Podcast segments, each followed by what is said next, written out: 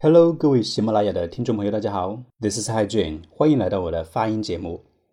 今天给大家探讨一个话题，就是我们都觉得自己发音不好呢，是因为自己不是老外，所以即便是学英语学得很早，自己的发音呢也始终不会像老外那么漂亮标准。那么我想问大家一下，如果是老外啊，如果这是一个外国生的小朋友，你觉得小朋友是不是从小就应该理所当然的会发所有的音呢？会把所有的音标都发得非常漂亮标准呢？哎，好像应该是对不对？我们都觉得说发音这个事情嘛，应该是在你的血液里面。哎，其实不然。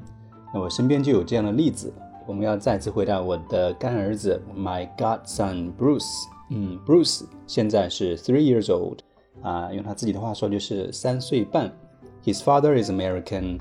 His mother is Ecuadorian，南美的一个国家的人。So Bruce is born American and he is a native speaker。那应该算是一个本土语言学习者。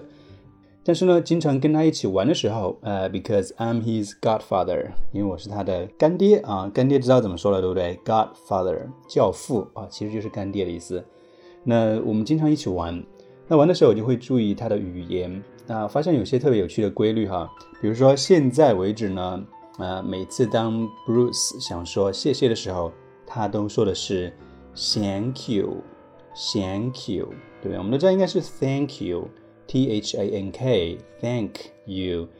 那这也是我们国内英语学习者非常头痛的一件事情，我们总是发不会 T H 这个音，对不对？我们经常发成 Thank you。那作为一个 native speaker，标准的美国小孩 Bruce。他现在呢也不会发 th 这个音，基本上我从来没听他发对这个 th 这个音。那最明显的就是当他发 thank you 的时候，他会说成 thank you，thank you Uncle Hi Jun，这是他自己的说法，thank you，非常的可爱啊。那这一点呢也让我非常的有灵感哦，原来本土的小孩为 native speaker，当他是很小的时候呢，他对很多音标也是非常陌生的。也是需要通过不停的练习才能够学会的。当然，我相信再过个一岁或者是半岁的样子，他就能够发出 th 这个音。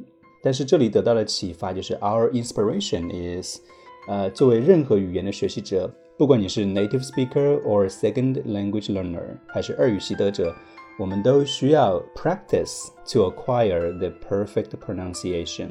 啊，要获得这样完美的发音，都是需要 practice practice practice。因为呢，practice makes perfect，对不对？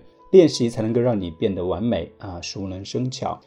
所以下次不要再为自己不能发 th 这个音而自卑。那好消息是，the good news is you can do it by practice，只需要多多练习就好了。